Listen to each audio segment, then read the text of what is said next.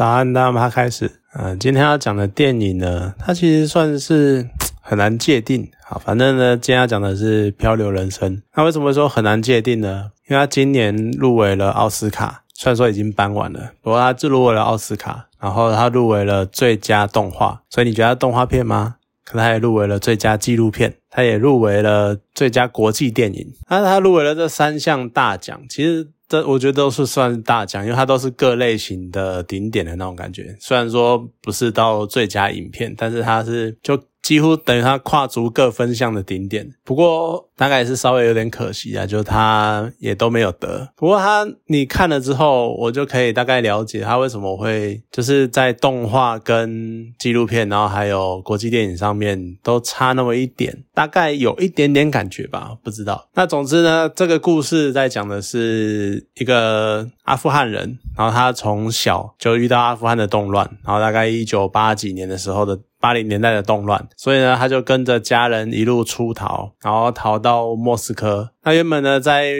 俄罗斯就是莫斯科那边躲的时候，其实是想当一个中继站，因为他们想要从呃莫斯科再跑到北欧国家去。像他大哥就跑到了瑞典，可是没想到呢，就中间有很多挫折跟很多坎坷的地方。那总之呢，他到最后好不容易就跑到了丹麦。然后在丹麦长大，然后最后呢，在然后应该是有念书吧，所以就到美国念博士，然后最后又回到丹麦。然后他是一个同性恋，他是整个故事整个动画就在讲他这一路跑逃跑的过程。那你看了才会知道他为什么会是动画，因为其实他算是呃那个主角，他想要。他不想讲，把他把他的真实身份讲出来，那所以呢，他就用动画的形式在呈现他的一些很多的像受访的画面啊、回忆的画面这些。那其实你从他的电影的编排跟电影拍摄的方式，你可以看得出来，他就是其实你可以把它想象成原本应该就是导演直接拍成纪录片的形式，所以就像是我们一般熟悉的那种真人演出的纪录片，只是他为了隐藏身份，所以呢，他就把主有关主。角的地方全部都用动画呈现，而且它这这一个片里面有三种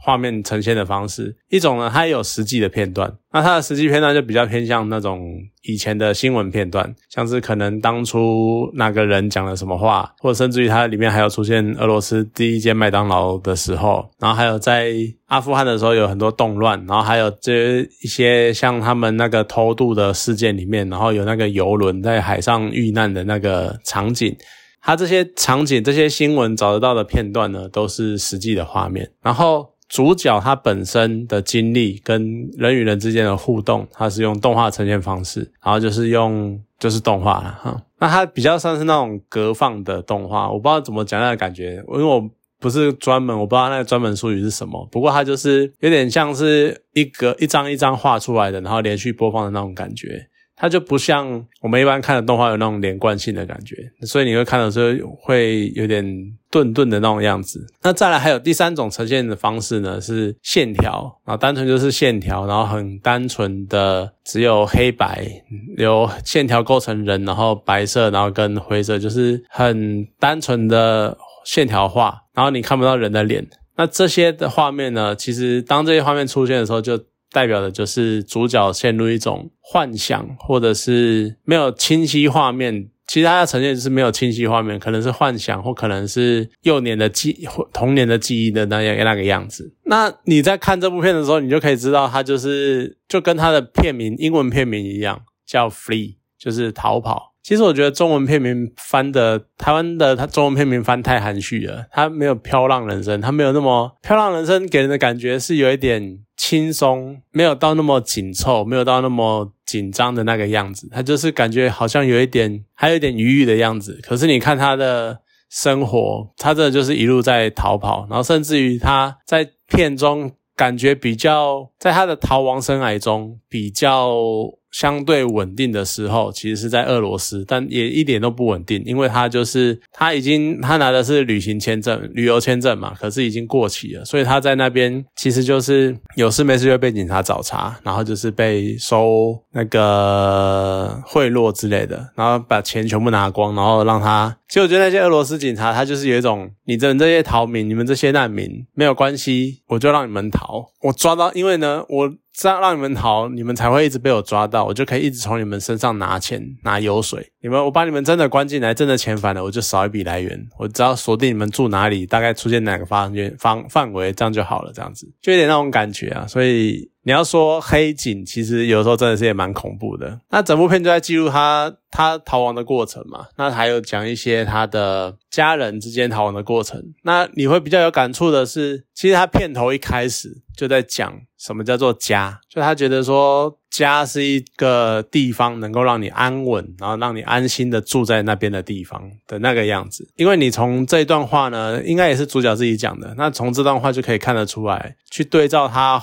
回顾以前的逃亡生涯，你可以知道他一直就是没有那种没有家的感觉的地样子。那当然到了最后，他有终于终于找到一个跟她相好的男朋友，然后他们有很好的的归宿，她男朋友也愿意等她这样子，所以他们她终于有了一个自己的家，算是一个不错的结局。只是我不知道到了最后，她有没有跟她男朋友讲出她的秘密？什么秘密呢？就是她在受访的时候讲说，其实她在从莫斯科要逃到丹麦的时候，那一个人口贩子跟她说，这也是一个我觉得很讽刺的地方啊，因为她那个时候要从莫斯科逃到丹麦的时候。他的哥哥跟他说，他就是那个背景叙述在讲说，我们要把所有的资源，然后投注在最好的偷渡方式，还要给一个最安全、最有保障的偷渡方式。我觉得这这这句话超讽刺的。为什么呢？什么是最安全、最保、最有保障的移动方式的移民方式？那就是拿护照、拿签证，然后合法的进入那个国家，然后合法的通过他们的移民。可是。他们就是没办法这样做，所以他们只能够用假造、伪造的护照。然后甚至于那个人口贩子还跟他说：“你那个护照呢？到了目的地，也就是到了丹麦，他还没有过海关，他就在刚下飞机的那个地方，他就把他的护照在厕所里面撕烂，然后冲掉了。为什么呢？因为这个护照可能可以让他出偷渡出俄罗斯，但是当他他但是他应该没办法过丹麦的海关，所以到了二丹麦的海关呢，他就必须要把它撕掉。这样呢，当被海关发现，就他们就是怕被海关。发现他用假护照，那这样的话，既然你是拿俄罗斯的假护照，他就把你遣返到俄罗斯，所以你要把照护照销毁，这样他们不知道你从哪里来的啊，就会有点迷惑。另外呢，你也不能够讲你是从，你也不能就讲你还有家人，或者是你从哪边出生的，你就要说你就是逃出来的人，然后你完全无依无靠，没有家人之类的。因为如果你讲出你有家人，你有。一，你可能还有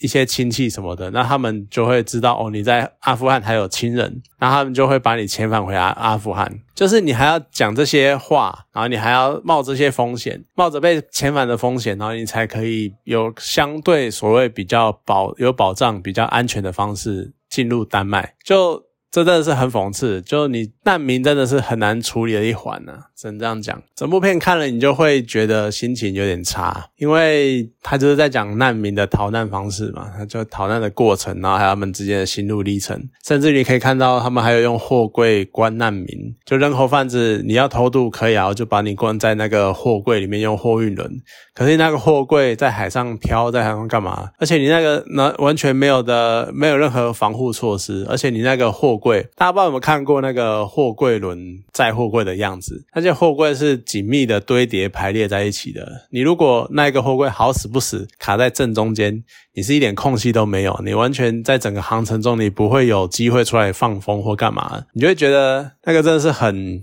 很不人道的方式，可是你宁愿用这种方式逃难，你又你又可以想象说，那是一个多么绝望、多么唯一的一线希望、唯一的救命神的那种样子。所以你真的很难去说，它就是一种到一种山穷水尽，你有什么就要抓住什么的感觉。而且中间还有就是。那种白跑一趟，就是他们原本逃出去了，结果跑到了海上，然后又被边防队抓回一个被抓到爱沙尼亚，就是俄罗斯旁边的小国，然后最后呢又被迫遣返回莫斯科，所以你就会觉得说那种白费劲，而且他们还受苦受难，然后一一路上还遇到很多艰险或很险恶的事情，很险恶的环境。结果他们最后却没有任何的，就是徒劳无功啊，那种位移零的那种感觉，那真的是你看了真的会心情就会非常的惆怅，非常的沉重。那所以回到刚刚一开始讲的，这部片入围了三项大奖，可是它却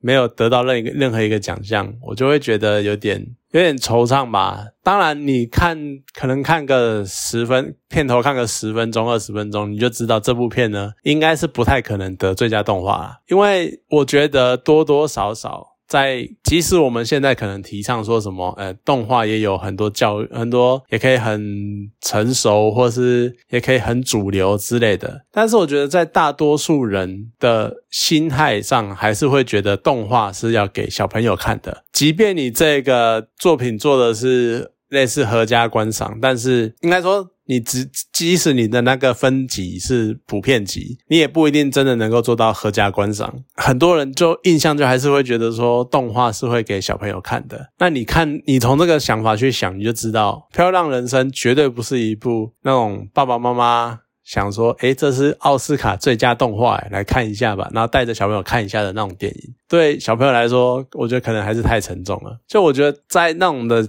情况情况之下，大家还是会觉得动画是一个比较一定要全年龄层，而且可以让小朋友能接受的事情。所以从这一点，你就可以知道，他能够光能够入围动画，可能已经算是很不错的，已经梦成就之类的。他可能没办法更进一步。那另外一方面，你讲到。国际电影应该说就一起讲好了，就是最佳国际电影，今年是在车上。那当然之前讲过了，在车上也是一部还不错的电影。然后另外一部，然后最佳纪录片呢是一个《灵魂乐之下》，这个我就没有看了。不过它好像是在讲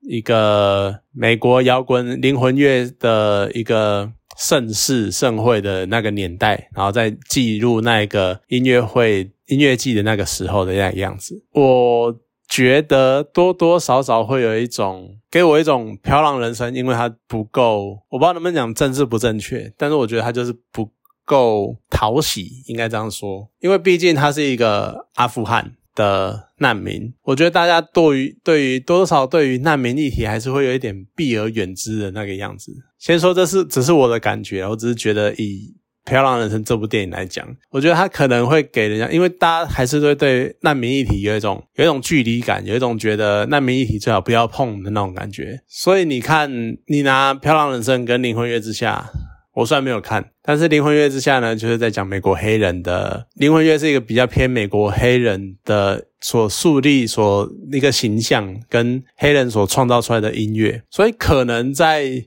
评论的过程中，他们还是会比较偏向美国黑人的，在那个纪录片的天平之上，一个阿富汗人跟美国黑人两者的重量，可能还是会多多少少会偏美国黑人那边一点，我会这样觉得啦。而且再加上，真的《漂亮人生》是一个蛮严肃的议题，你其实你去看动画，刚刚就不用讲了。那你看《灵魂乐之下》是在讲一个他们音乐季，然后。灵魂乐发光发热的样子，大概吧。然后在车上呢，其实也有一点在人与人之间的交流，跟算是对自己的救赎的那种样子。虽然说它真的是很文艺、很呃可很吃频率的一部电影，不过它也是那种好像要找到什么光辉那个样子。总之，我就会觉得说，《漂亮人生》之所以没有得奖，或者是被提了这三项大奖，其实我觉得它真的有那个得奖的资格，因为它算是蛮。完整的，而且讲的议题很深刻。可是可能就真的是因为它是一个大家比较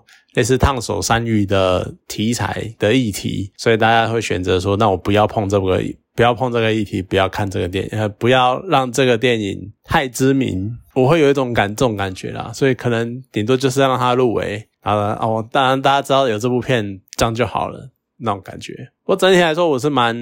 我觉得那不能算喜欢，我觉得它算是蛮。写实，然后蛮血淋淋的揭发，呃，揭露难民的一些处境，而且又刚好现在俄罗乌俄战争嘛，然后所以一堆难民啊什么什么的，然后之前呢也是很多欧盟有经历过很多难民问题，干嘛？我觉得这真的是一个我们要去。去关心或者是去想办法解决的问题。甚至于，其实，在看这部片的时候，我会有一点点想法，就是觉得说，为什么人要去移动，要去其他地方是这么的困难？他从阿富汗到俄罗斯，然后再翻越波罗的海。想要到丹麦、到瑞典，但是因为被遣返，然后跑到爱沙尼亚，然后最后又到处跑。其实，在这一切，在这一连串的那个逃亡的过程里面，最重要的是什么？其实最重要的是国界。我就会觉得说，为什么一定要分国界？为什么一定要分国籍？